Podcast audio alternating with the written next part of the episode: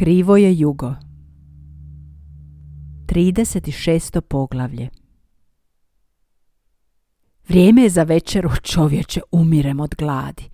Samo da se na brzinu presvučem, odmah se vraćam. I ja! Liza i Katrin požurile su u svoju sobu, prevrćući po kovčezima kao tinejdžerke prije prvog izlaska u disko. Mihael i Zimon sjedili su na klupi. Jens se vrtio oko ulaznih vrata, svako malo bi stao i osluškivao. Anton je do kraja ispio svoju čašu. Nikola se odsutna pogleda naslonio na okvir prozora. Svi su čekali.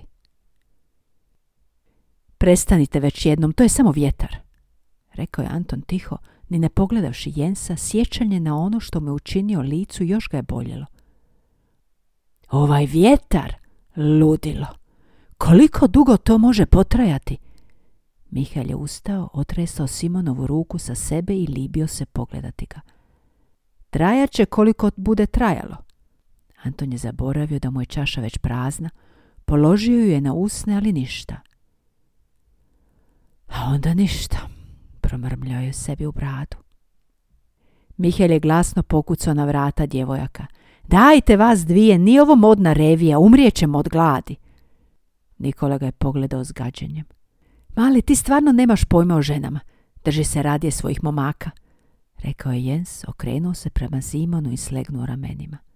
Žao mi je, prijatelju, ništa osobno. Zimon se nije pomaknuo. Promatrao je svoje ruke na stolu. Suvišan, neiskorišten, odbačen. Starim, šapnuo je, nitko ga nije čuo, njega koji je iznenada bolno čeznu za svojom gitarom. Žice pod prstima, napete, pa ipak podane, odane, nestrpljive, da mu se svide, da nešto za njega učine. Zimon je povio prste, svirao akorde, utjeha svakodnevice. U međuvremenu je Mihael tragao za pravim riječima, nije ih pronašao, ali svejedno nije šutio. A što ti znaš, starče? Ja znam sve o tebi, Liza mi je sve ispričala. Hm, ludilo. Samodopadno je odmahivao glavom, a stari Jens bio je dovoljno star da ga ignorira, čak i ako mu je to teško palo. Kako bi sada volio razgovarati s Lizom, da ju sve objasni, razjasni i ispriča se. Prije svega rado bi čuo što ona ima reći. Prije no što je Mihael po drugi put pokucao, vrata su se otvorila. Katrin ga odlučno pogledala, dočekao je njegov neodoljiv osmijeh. Što je? Upitala je nepokolebano. Mihajlov je pogled šetao od jedne do druge. Isplatilo se čekati. Izgledaš kao nova. Obje izgledate kao nove. Čak je i Anton zakoluta očima. Hoćemo li? Upitao je i već je bio na vratima, zaobišavši Jensa koji ga je zaobilazio od jutra. Liza se zaustavila pored Jensa, lagano mu dodirnula ruku, tako da je Jens morao pomisliti na nekog drugog, a onda se udaljila, pošla u vjetar kao da ništa drugo na svijetu ne postoji. Jens je čuo kako se smije. Ali mogla je to biti ona druga djevojka, nije mogao biti posve siguran. Kada je Julija začula glasove na terasi, osjetila je olakšanje što više ne mora biti sama sa Štefanom. U tom je trenutku zaboravila i da je zabrinuta za Tomu, da ga predugo nema. Štefan je tiho sjedio za stolom kao da spava, s rukama na svojim bilješkama na bedrima. Mihel je prvi ušao. Hej, hej, hej, pa stol još nije postavljen, jesmo li uranili? Zimon se progurao pokraj Mihela. Rado ćemo pomoći, samo recite što treba. Vidi, pa Štefan je tu. Štefane stari, Barbara te traži posuda. Gdje si bio čovječe? Štefan je ustao i dovukao se do kauča, nestao u njemu. Nema odgovora, nema pokreta, nema Štefana. Izvukli su stolove i spojili ih, raširili su narančasti stolnjak poput jedra. Pokrio je sve, popravio je raspoloženje, osvijetlio prostoriju tanjuri, pribor za jelo, čaše, salvete, košare za kruh, vrčevi s vodom, sve je pronašlo svoje mjesto. Julija je poslala Nikolu i Antona po stolci iz gostinske kuće. Anton ni u jednom trenutku nije podigao pogled, sjećanje na njezine usne spašene od vjetra. Jens je tražio način da bude blizu Lizi, no opet se našao pokraj Julije. Mihael se šepirio između Zimona, Katrine i Lize, vrijedan poput muhe. Onda su se zalupila vrata i svi su se okrenuli. I svi su vidjeli. Tominu mokru kosu i odjeća se lijepila za njega kao da je mokra. Pa Barbaru. Tišina u kojoj je svatko poželio biti negdje drugdje. Evo te konačno, gdje si tako dugo? Pitala je Julija Tomu, no gledala je Barbaru. Plivao sam, išao sam plivati. Julija je uhvatila njegov pogled i primila ga za ruke. Ti? Ti si plivao? Njezin glas, potres. Da, plivao sam. Diva je bila sa mnom, možeš je pitati, ona je bila jedini svjedok. Toma se smiješio i krenuo prema Juliji. Ona je ustuknula korak unatrag. To nije sasvim točno. I ja sam bio tamo i ja sam to vidio. Zaista je plivao. Skinuo je odjeću i skočio. Zaronio i plivao. Rekao sam mu da je to ludost više puta, ali ništa ga nije moglo zadržati. Samo je skočio i zaplivao. Dosta, tata, dobro je. Svi su shvatili. Tiho je rekla Liza i povukla Jensa za rukav na stranu. Oprosti, ali moram se presvući, odmah se vraćam. Priopćio je Toma i nestao u mračnom hodniku koji je vodio do soba. Dok je prolazio pokraj Julije, želio je poljubiti, no krenula je glavu od njega, on je nastavio hodati, a njezine su se oči ovlažile. Tvoje oči, ali nitko je nije čuo. Kao da je netko dao znak, komešanje za stolom opet je počelo i svi su imali nešto reći, a ništa nije imalo veze s tim čemu su upravo bili svjedoci ili o čemu su razmišljali. Julija se ponovno posvetila štednjaku, revnošću i žarom koji se ničim nisu mogli opravdati. Onda je Barbara prišla Juliji i stavila joj ruku na podlakticu. Julija se stresla kao da se boji, kao da ne poznaje, kao da ne prepoznaje svoju nečakinju. No u tom Julinom trzaju nije bilo ni traga mržnje ili bijesu ili gađenju ili predbacivanju. Što mu je s očima? Barbara se gluha i slijepa čvrsto držala za tetinu podlakticu. Ne mogu naći Štefana, a uskoro će mrak. Julija je šutjela. Barbara se nije pomaknula. Julija je na posljedku rekla. Sjedi tamo na kauču. Ali nije ju ni pogledala, čak ni postrance, čak ni ovlaš. Čemu ta vrećica? Barbara je pustila Julinu ruku i okrenula se. Nema Štefana. Toliko se smanjio, nestao, rasplinuo, samo su njegove bilješke bile vidljive. Barbara je krenula prema njima, skupila ih i pronašla ono što je ostalo od Štefana, njegove prazne oči u kojima se vidjelo samo more i koje su bile ispunjene vjetrom. Barbara je čučnula, stavila mu ruke oko struka, privukla se k njemu, nije mogla prestati zazivati ga, kao da ga još uvijek traži. Plastična vrećica zašuštala između njihovih tijela. Štefan se trgao. Na trenutak se probudio, a cijela se soba pretvorila u mnogoko gledatelja koji se zaledio u trenutku. Razmjena uloga. Autor i njegova djevojka na pozornici, bez režije, bez uputa, bez teksta. Anton i Jens razmišljali su, a da se nisu ni usuglasili, o Julinim usnama. Katrin i Zimon o Mihajlovima, Liza o Nikolinim, Nikola o Lizinim. Mihael je razmišljao o hrani, a Julija je pomislila na Tominu mokru kosu i plave oči. U tom je trenutku Toma ušao u dnevnu sobu, ugledao Julijinu očaravajuću ljepotu i osjetio sreću. Izgovorio je njezino ime, glasnije nego što je bilo potrebno tako da ga je svatko mogao čuti. Taj novi prizvuk kao da je Julija odjednom postala netko drugi. Njezino ime napustilo je Tomina usta na tako silovit, na tako osjećajan način. Prizvalo je prostoriju natrag u život. Odzvanjali su glasovi, smijeh, zveckanje, škljocanje i pucketanje. Svi za stol, jelo je gotovo.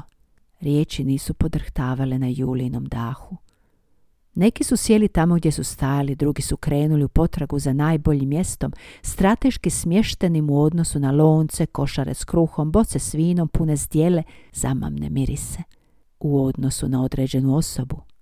Borba za stolice.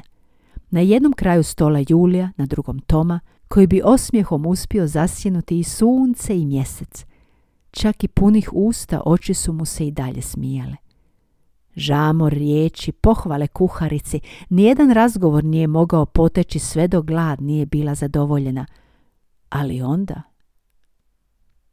Ne mogu vjerovati, jeste li primijetili da nas je ovdje jedanaestero?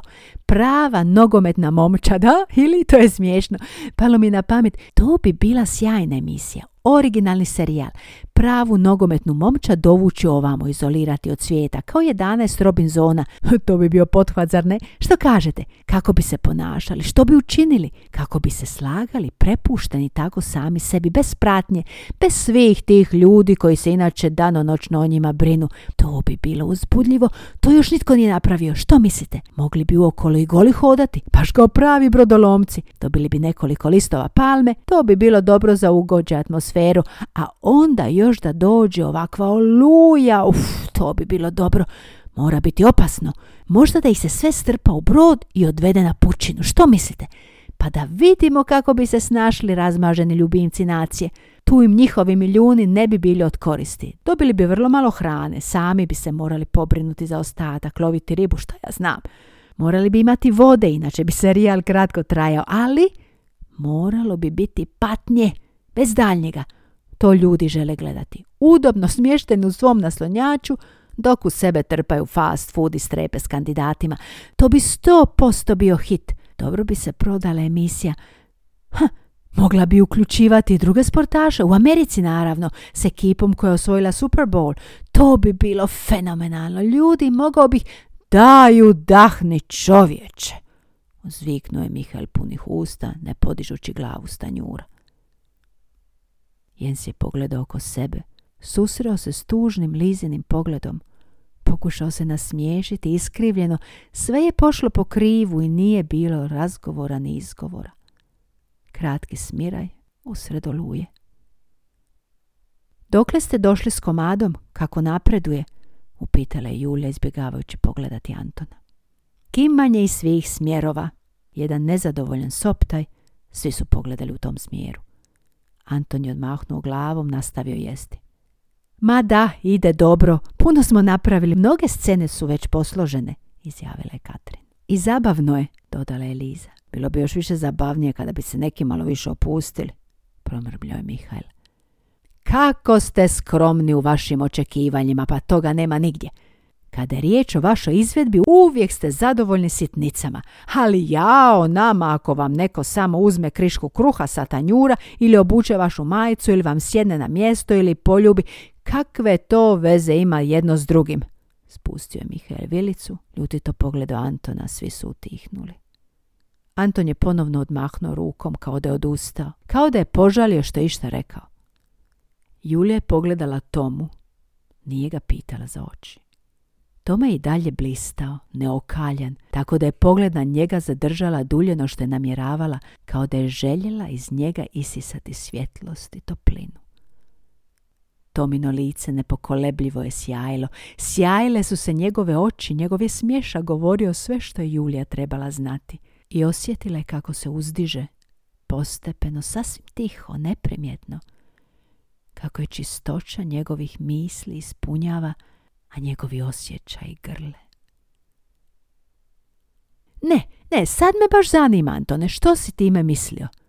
Mihael je samo dopadno pogledao oko sebe. Uhvatio svaki pogled, no nije ni pokušao otvoriti se tim pogledima, shvatiti njihove poruke, promisliti o svojim riječima. Stalno se češao po glavi. Pusti to sad, Mihele, odlučno je rekla Katrin. Ne možemo li jednostavno sjediti na okupu, zahvalno uživati u ukusnoj hrani i biti zadovoljni? Očito ne, promrmljala je Liza potpuno pretjerano, sjedeći na tri stolca, bez kompasa, bez priručnika, bez instinkta. Iz pulovere joj je visila crvena nit, no nije to ni primijetila. Toma, što kažete? Koliko dugo bi ova oluja mogla potrajati? upitao je Nikola glasno. Do sutra će proći, odgovorio je Toma mirno, blistajući, kao da nije s ovoga svijeta, kao da je samo gost za slanik sa zadatkom da donosi svjetlo i navješta istinu. Svi su ga iznenađeno pogledali i ispustili glasove čuđenja, Jens je pljesnuo rukama, možda čak i poskočio, a Julija je pitala ono što ih je sve zanimalo. Požurila se sastaviti pitanje prije no što to učini netko drugi, manje obziran, pouzdan. Kako možeš biti tako siguran? Kupala se u njegovom svjetlu i godilo joj je. Pomisao da će tu svjetlost noćas primiti u sebe i postati sve što može biti. Da, kako si tako siguran?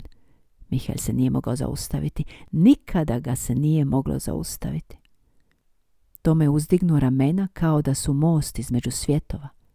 Jednostavno jesam, vidjet ćete. Još samo danas uživajte u njemu u ovom suhom vjetru. Bezumnom vjetru, rekla je Barbara. Divljem, dodao je Nikola i on je htio izgraditi most prema Barbari koji nije mogao pomoći. Ludom, smijao se Mihael. Moćnom, nasmiješila se Katrin. Pijanom, viknula je Liza i pretvorila sve u igru, pa je čak i Zimon poželio sudjelovati i ona se više nije mogla zaustaviti. Razigranom, napuštenom, patničkom, osvetoljubivom, oslobođenom, slijepom, drogiranom, izgladnjelom, beskućničkom, kriminalnom, božanskom, bijesnom, svemoćnom, palom, odbačenom, ogorčenom, frustriranom. Ništa nisu izostavili. Smijali su se i nadvikivali jedni druge, ispraznili tanjure i punili čaše. Crne kapljice vina letjele su uokolo, padale na stolnjak, krvareće sunce. Julija se povukla uživajući u trenutnoj slozi, skladu koji je zvučao tako ohrabrujuće. Štefan je malo pojeo, popio još manje, progovorio nije uopće. Barbara ga je više puta dotaknula ramenom, bockala ga, no nije pomoglo. Štefan je zurio u svoj blok. Barbara se trudila, ali nije vidjela kako nastaju riječi u njegovoj glavi, pa je popila još jednu čašu vina i ignorirala Nikolin pogled, njegov osmijeh. Zaigrajmo igru! Javio se Jens i iznenada ustao nesigurno i podigao ruke. Njegovo se lice već prije nekog vremena oprostilo od svoje bljedoće. Neki su oduševljeno zapljeskali, drugi su se više ili manje žestoko pobunili. Bocu istine! Povikao je Jens, postajalo je sve glasnije. Ali samo s praznim bocama! Viknuo je Anton ispraznio čašu i brzo dotočio, a svi su ga iznenađeno pogledali kao da se čude da je on još uvijek tu, da je on uopće tu. Ali ja još nisam gotov, prosvjedovao je Mihael, ponovno napunivši tanjur tjesteninom i salatom. Možeš nastaviti jesti, mi ćemo pospremiti stol, izjavila je Katrin žustro i prva ustala. Veliki metež, zveketanje i klepetanje i nervozno uzbuđenje, kao da je iznenada sve moguće, kao da je došao trenutak u kojem bi se i snovi mogli ostvariti. Tome je stavio ruku na Julin vrat. Kroz nju je prostrujalo nešto nalik na očekivanoj boli, lagano se nagnula prema naprijed, on je nije puštao. Jens je to vidio. Anton je to vidio. I već je bio stisnuo šaku kada ga je Barbara odvukla, pogledala ga u oči, rekla mu sve bez riječi. Anton je kimnuo i sjeo pokraj Štefana. Štefane, prijatelju stari, kako si? Upite udarajući ga u šali u nadlakticu. Ništa, nema Štefana. Anton je tražio Barbarin pogled, ništa, nema odgovora, ni rješenja. Zimon je ostao sjediti kod Mihela, simbol beznadnosti, ali s glazbom u prstima. Liza je pronašla Nikolu, okrznula se svako malo od njega, osjećajući što je osjećala, niskim nije htjela podijeliti taj osjećaj. Nikola je to opazio. Opazio je Lizu, dopustio je da ga pronađe, pronađe cijelog. Pomislio na Barbaru, Mihela, pomislio na rastanak i sve se promijenilo. Jens je pričao, smijao se, a Katrin je zabacivala glavu unatrag, otvorila usta bez zvuka, predala se, a Jens je uživao. Na Lizu nije pomišljao sve dok mu je bila izvan vidokruga. Ispod Barbarinog stolca ležala je bijela plastična vrećica, a pokraj nje je diva. Konačno su pospremili stol i svi su bili spremni. Tu i tamo mjesta su bila zamijenjena. Jensko je sada sjedio pored Katrin, odbio je plastičnu bocu pa je Julija odnekud izvukla praznu bocu pjenušca. Jens je oduševljeno skandirao, a Liza je skrenula pogled od oca. Prostorijom se širi osjećaj velikih očekivanja. Lebdio oko trepavica, noktiju, sletio na koljena, tolika koljena i vreba u potrazi za konačnošću. Jens je ustao, skinuo prsluk, bacio ga na kauč i tražio tišinu. Pravilo glasi, znamo kako glasi čovječe. Pravilo glasi, ustrajao je Jens, da onaj koji zavrti bocu može postaviti pitanje onome na koga pokaže vrh boce i ta osoba mora reći istinu. Znamo to. Ovdje nema izazova umjesto istine. U redu? Svi su se pogledali, proučavali jedni druge. Mihael je uzdahnuo i Liza je uzdahnula. Dobro, onda možemo početi. Krenimo. Samo malo. A tko će prvi zavrtjeti bocu? Ja, odgovorio je Jens, a njegova velika elegantna ruka već je bila na boci. Boca se zavrtjela, pa se vrtjela i zaustavila se na Zimonu. Jens je protrljao ruke. Ali pitanje mora biti kratko, bez velike govorancije, rekao je Mihael. Jens ga ignorirao. Zašto si došao ovamo? Zimon se ugrizao za usnicu. Posjetiti Mihaela, ali s kojom svrhom? Sa svih strana je došlo. Nema pod pitanje i ne može tako i moraš bolje razmišljati o pitanju i Jens je morao sjesti. Simon ga je pogledao vrlo smireno. Ništa nije rekao. Hajde Zimone, zavrti, na tebi je red. Simon je bocu zavrtio sjedečke, a zaustavila se na Antonu. Anton se požalio, njegovo zaplitanje jezika nije prošlo neopaženo. Zašto želiš biti redatelj? prigovori bez kraja i konca. Dosadno, glupo i ziheraški. Anton se nasmiješio. Da bih svake večeri s drugom glumicom mogao u krevet. Svi su se nasmijeli, a Mihael je zapljeskao u znak odobravanja. Možeš koju poslati i meni doma? Simon je spustio glavu, Anton je podigao palac. Zatim je zavrtio bocu, a Liza se zarumenjila. Nikolu ili Mihaela? Koga bi izabrala? Liza je šutjela. Pogledala Antona kao da ga prvi put vidi, kao da ga želi upitati tko si ti, što si učinio s našim Antonom. Onda?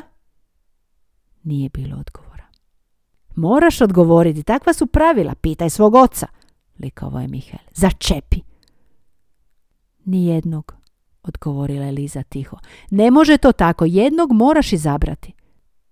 Liza ništa nije rekla, Kratko je pogledala Juliju. Hajde, reci već jednom. Šutnja, šutnja, šutnja. Nikolu, rekla je Liza, ustala i otrčala u kupaonicu.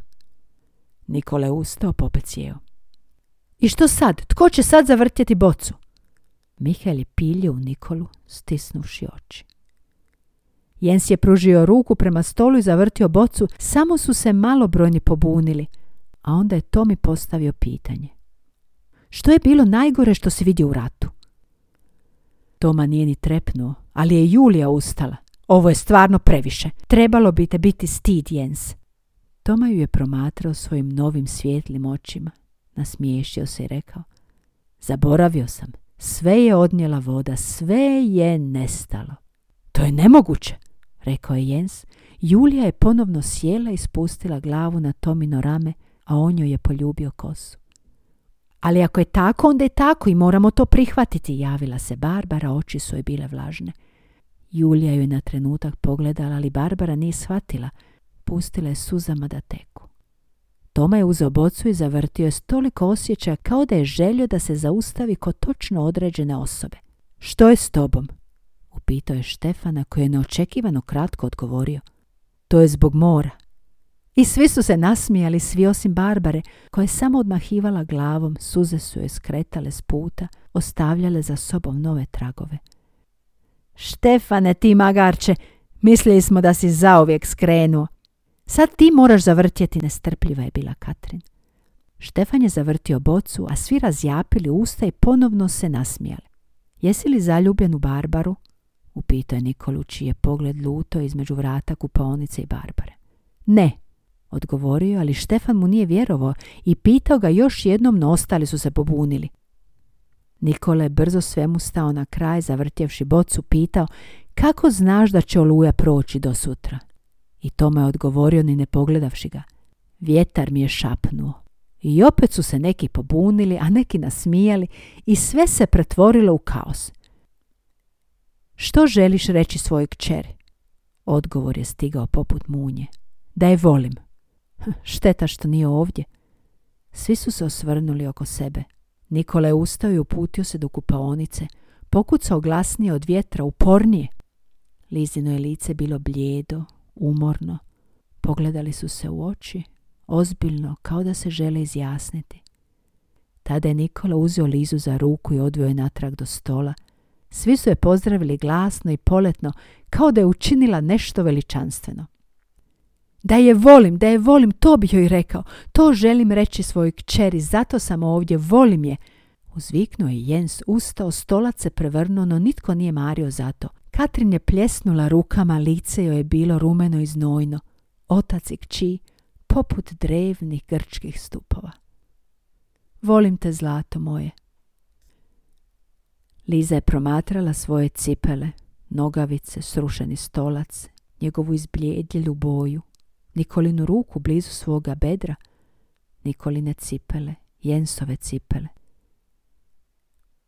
Mihael je primijetio kako Nikola prstima dodiruje Lizinog leptira, vrlo nježno.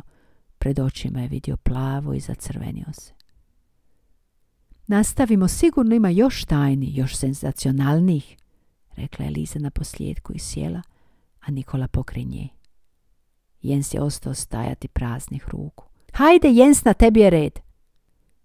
Jens je okrenuo glavu prema Julije, potražio njezin pogled, suosjećanje, razumijevanje, a naišao na Tomin nježni osmijeh i zavrtio bocu tako žestoko da bi završila na podu da je Zimo nije brzo uhvatio. Jens ga je pogledao, a Zimon kao da je osjetio naznake naslađivanja. Dakle, što si htio pitati Mihela ovdje na otoku? I okrenuši se ostalima nadodao. Jesam li sada bio dovoljno precizan? Čućemo za koji trenutak, odgovorila je Karin.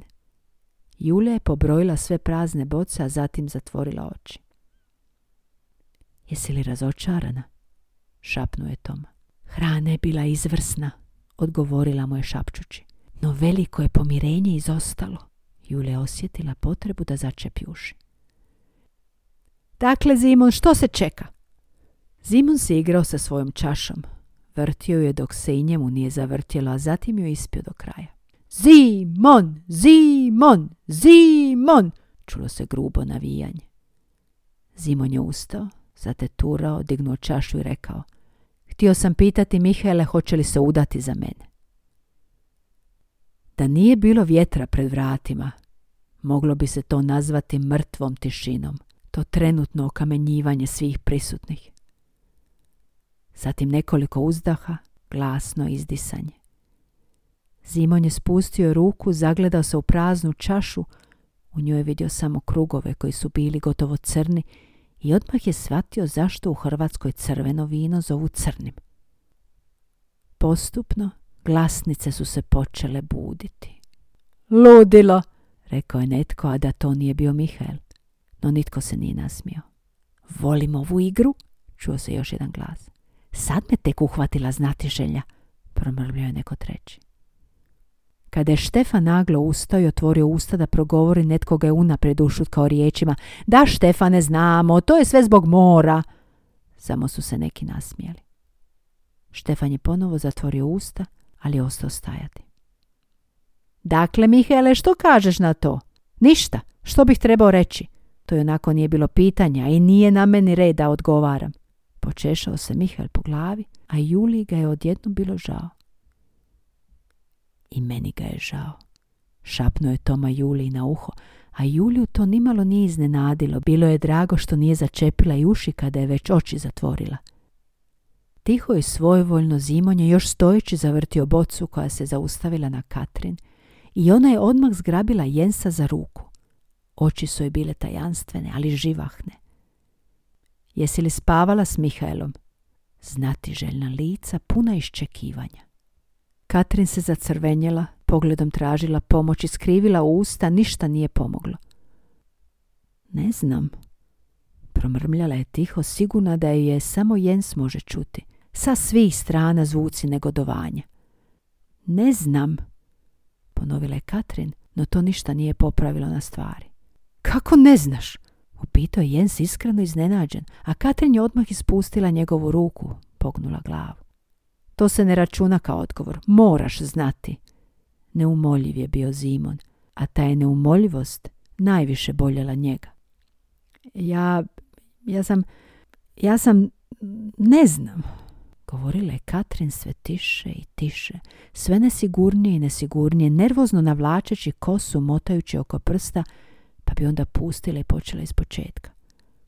Za to vrijeme ispreplitali su se glasovi u razgovoru, a Miheljo je pokušao skrenuti pozornost i iznenađeno je pogledao. Katrin, konačno je prošaptao, nagnuši se nad stolom prema njoj. Katrin je odmahnula glavom. Kosa joj je prekrila lice, na trenutak ga sakrila i donijela spas. Katrin, nemoj mi samo reći, nastavio je Mihael šapčući, a Katrin je pomislila na to jutro, na ovo jutro, ako već sada nije prošla ponoć.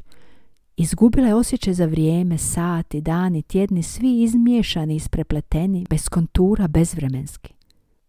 Dogodio se tu onaj poljubac, i vjetar, i more, i valovi koji su bili drugačiji, opet isti, potpuno isti.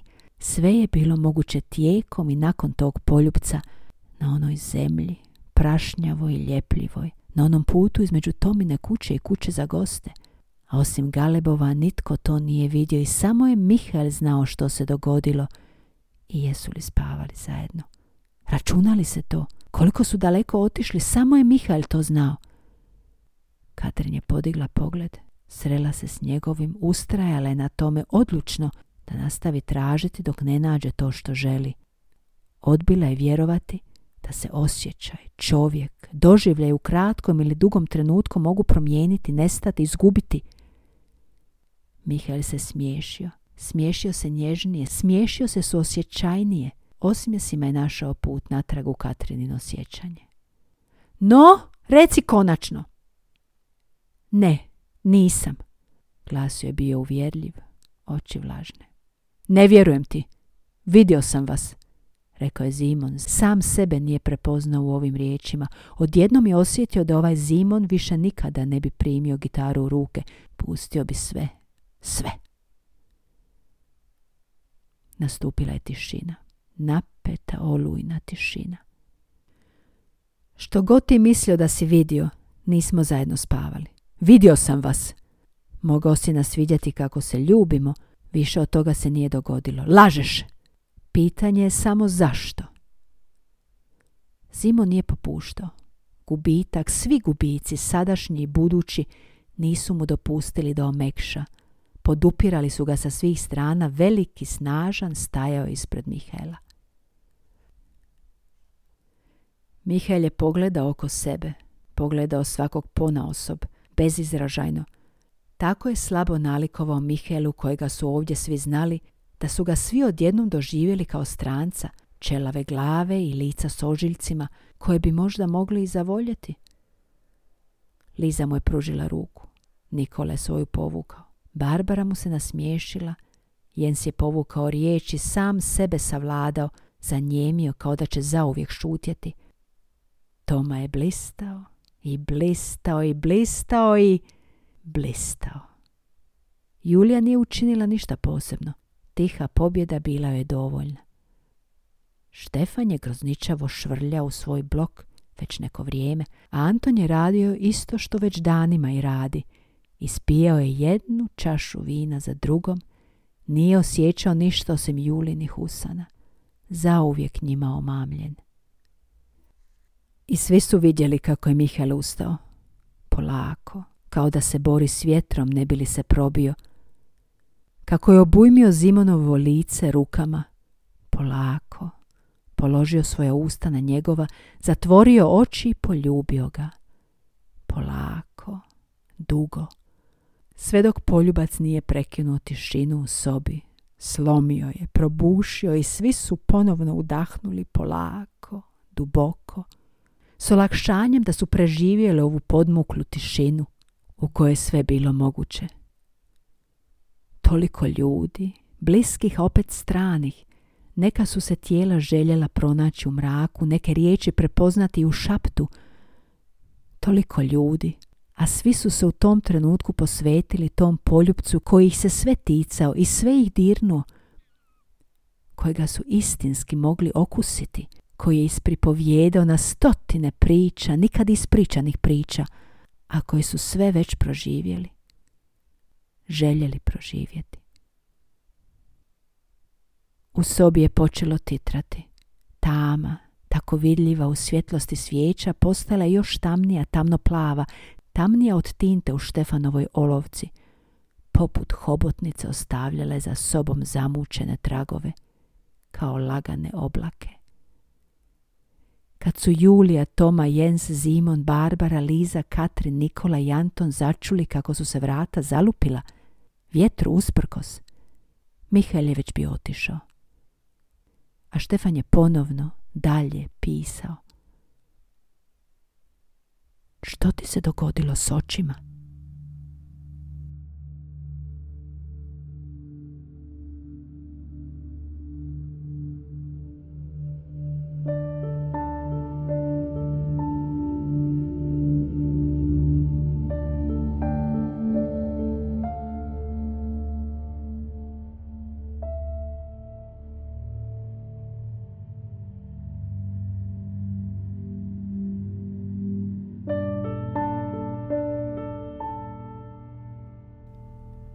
40. poglavlje Dijelovi tijela Iskrivljeni, ispruženi, ruka savijena noga, stopalo u zraku, ali nema glave. Glavu Nikola odatle gdje je stajao nije mogao vidjeti, nije osjećao ništa, ni paniku, ni mučninu, ni slutnju. Nije tu bilo ničega za naslutiti. Kada nešto znaš, onda znaš. Put do užasa vodio je preko klimavog kamenja, crvenih zemljanih mrlja. Ponekad je morao skočiti s jedne glatke stijenu na drugu. Nijednom se nije poskliznuo. Krenuo je malo zaobilazno, kao da je cijela stvar bila igra, kao da se nadao da će netko doći i spasiti ga od prizora kojemu se sve više približavao. Iznad njega samo nekoliko galebova. Već. Nikola je ubrzao korak. Pokušao je disati misliti na svoj brod koji je bio brod njegova oca, na Lizu, na Barbaru, na Tomu, čiji se brod mirno ljuljuškao na pristaništu, kao da oluje nije ni bilo, na Juliju, čiji se brod isto mirno ljuljuškao na pristaništu, kao da oluje nije ni bilo. Iznenada mu se ukazala i glava i sve što je Nikola znao, potvrdio je jednim pogledom. Pozlilo mu je. Povraćao je. Ostao je stajati presavijen prema naprijed, jednom se rukom oslanjajući na kamen. Glava koju je sada mogao vidjeti bila je prekrivena morskom travom, algama i drugim morskim naplavinama. I zapravo je to mogao biti bilo tko, bilo koji muškarac na svijetu, bilo koji odrastao muškarac na svijetu. Moglo ga ispljunuti more, mogao ispasti ili skočiti iz rakoplova, pasti kao munjom ili gromom ošinut – sve je bilo moguće. Čak i istina. Nikola se svom strahu približio nesigurno, nevoljko. Već je odavno bio u svom brodu, plovio bez jedara, hitao preko vode, rezao površinu kao oštricom noža, preciznošću kirurga, slikara postmoderne. Odveslao u suton, pustio da ga dograbe morska čudovišta, da ga povuku u propast. Nikola se zaustavio kod otvorenog dlana, ponovno potražio oslonac, pronašao ga u sljepoći vlastitih očiju. Galebovi iznad njega, tik iznad njega, nagurivali su se, tjerali ga da požuri, stvarali mu pritisak na ramenima, rukama, koljenima, natjerali ga u čučanj, zateturao je, Nikola je zateturao, čvrsto se primio za stijene, za kamen, za svoj brod. Nestao, nestao, zabavni park za ribe. Ništa više, ništa manje. Naglim pokretom zgrabio je zglob muškarca. A mogao je to biti bilo koji muškarac na svijetu, zapravo. Pokušao je opipati mu puls. Opipavao je da opipava, da nešto radi, da može reći da je nešto poduzeo, da ga nije pustio da umre, tog muškarca koji je zapravo ništa nije našao. Ni puls, ni razrješenje. Jedan je galeb sletio na kamen pokraj napola prekrivenog tijela. Pravio se nezainteresiran, kao da je to puka slučajnost. Gledao je sve osim nepodnošljivu neodoljivost mrtvog tijela. A Nikole odmah znao da ga ne može ovdje ostaviti samog, ne s ovim galebom koji je bio samo prvi od mnogih. Pogledao je oko sebe, pronašao odlomljenu granu i sjeo opet na mjesto gdje je bio čučnuo i čekao. Zadržao je pogled na galebu i nije bio taj koji je morao skrenuti pogled.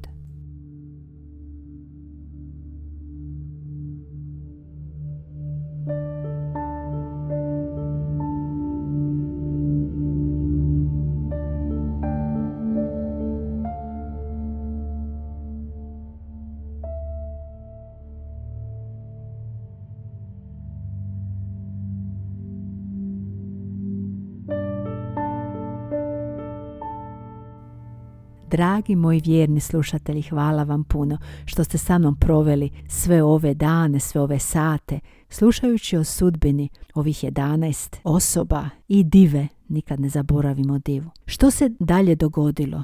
Što se dogodilo između? Kako je do toga došlo? Ko s kim, zašto i kada? To sve možete saznati ako pročitate knjigu, jer moje čitanje ovdje završava. Još jednom zahvaljujem vam i do sljedećeg puta.